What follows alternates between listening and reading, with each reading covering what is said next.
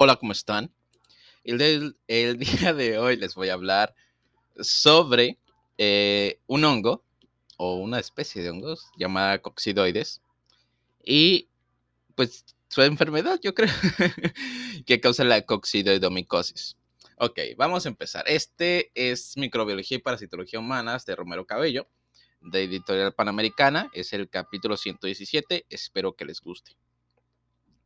La coccidoidomicosis es una micosis sistémica causada por los hongos dimórficos Coccidoides imitis y Coccidoides pasadasi. Se adquiere por inhalación de artroconidios y predomina en América. Además de enfermedad pulmonar, la coccidoidomicosis puede diseminarse y causar infecciones en prácti- prácticamente cualquier órgano, pero con mayor frecuencia invade el sistema nervioso central, huesos, tejido subcutáneo y la piel. Coccidoides. La coccidoidomicosis es una micosis sistémica que se conoce también con los nombres de la fiebre del Valle de San Joaquín, fiebre del desierto, granuloma coccidoidal, enfermedad de posadas y enfermedad de Wernicke. Wernicke. Coccidioides es un asco- ascomiceto de la familia Onigenaceae y del orden Onigenales, con dos especies, Coccidioides imitis y Coccidioides pasadasi. Entonces, coccidoidomicosis es la infección producida por coccidioides, ascomiceto de la familia Onigenaceae, de las, y con dos especies, Coccidioides imitis y Coccidioides pasadasi. Características micológicas. Coccidioides es un hongo dimórfico en el medio ambiente y en cultivos desarrolla una fase micelial con hifas septadas y abundantes artroconidios en forma de barril, cuyas dimensiones son de 2 a 3 micrómetros de diámetro eh, menor por 3 a 4 micrómetros eh, de diámetro mayor. Los artroconidios se dispersan en el aire y son viables para la infección a las 72 horas. Cuando el hongo se encuentra en el tejido del huésped, desarrolla estructuras es- esféricas de doble membrana llamadas esferulas, con un tamaño de 20 a 70 micrómetros, cuyo interior contiene las endosporas, que miden entre 1 y 4 micrómetros. Ok, las esferulas en productos biológicos como esputo o el esputo y otras secreciones no son causa de infección por otra, para otra persona. La fase saprofítica o micelial ocurre en el suelo donde se desarrollan colonias blanquecinas que contienen micelio con hifas tabicadas, las cuales se rompen en el extremo distal en fragmentos pequeños llamados artroconidios derivados de la desarticulación de la hifa aceptada. Las hifas son inhaladas por el humano y en los tejidos se desarrollan las esferulas con las endosporas. Las paredes de la esférula se debilitan y se rompen librando endosporas, las cuales maduran hasta convertirse en nuevas esferulas. Si caen endosporas al suelo, entonces dan lugar a una fase micelial. Entonces, ah, epidemiología. Este padecimiento se encuentra bien localizado geográficamente, ya que hay zonas delimitadas al norte de México y el sur de Estados Unidos, en especial en el estado de Sonora, que probablemente es el área con más coccidoidomicosis. La fuente de infección es el suelo de zonas desérticas con suelos arenosos, arcillosos y secos, con climas extremosos y flora, y, flora y fauna escasa. Se ha comprobado que coccidioides sobrevive a temperaturas mayores a 50 grados centígrados, pues puede vivir entre 5 y 30 centímetros por debajo del suelo. Mediante pruebas de biología molecular se ha logrado determinar que Coccidioides imitis se encuentra de manera más importante en la zona sur de California, Estados Unidos, y la región fronteriza con México, mientras que Coccidioides pasadasi está en el resto de Estados Unidos con focos en México, Centroamérica y Sudamérica. El mecanismo de infección es la inhalación de los artroconidios. Excepcionalmente se habla de infección percutánea a través de traumatismos de la piel o por heri- heridas previas. Es importante señalar que la forma infectante es exclusivamente el artroconidio que se encuentra en los suelos, por lo tanto la coccidoidomicosis no se transmite de humano a humano. Los artroconidios inhalados establecen la porción baja del árbol respiratorio en bronquios y alvéolos y se convierten en esferulas.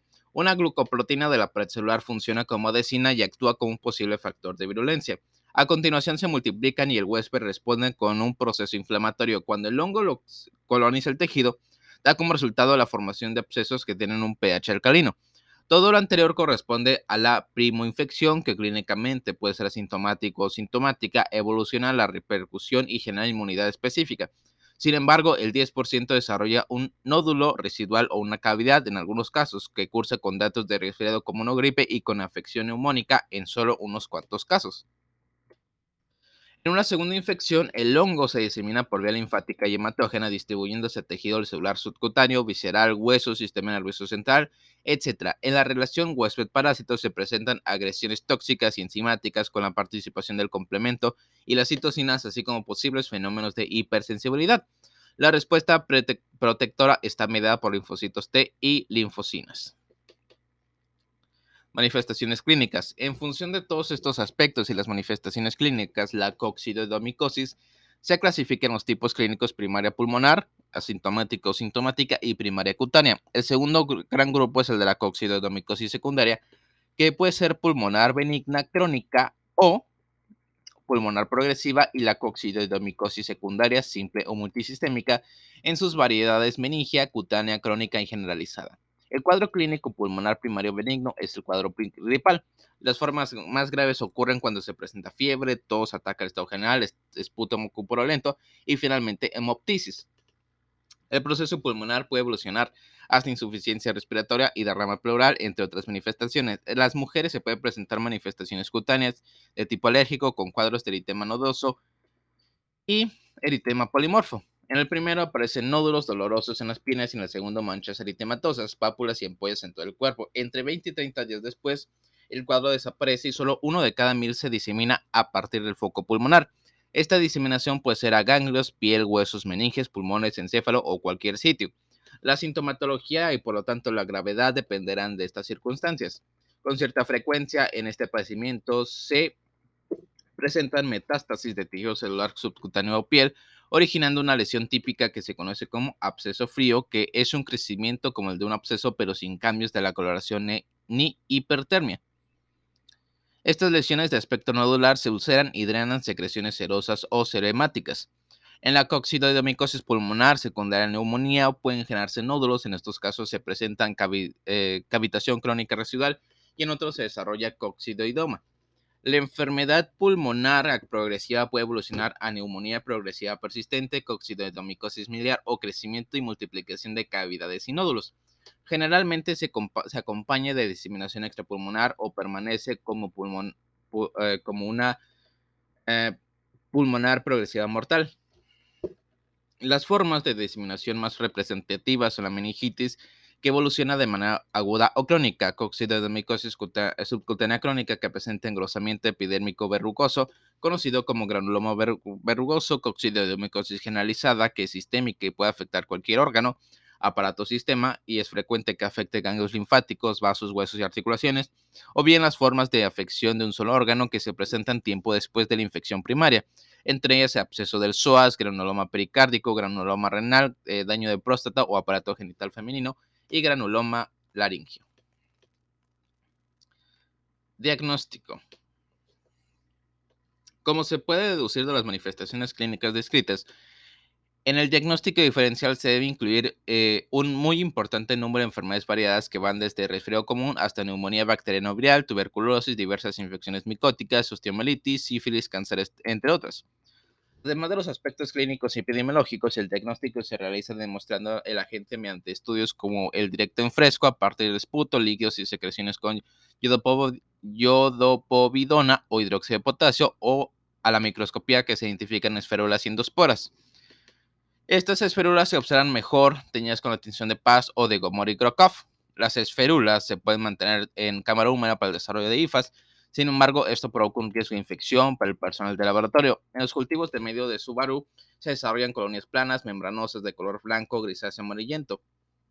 Al microscopio se, observan hifas delgadas y tabicadas con artroconidos rectangulares de 2 a 4 micrómetros y artroclamidosporas.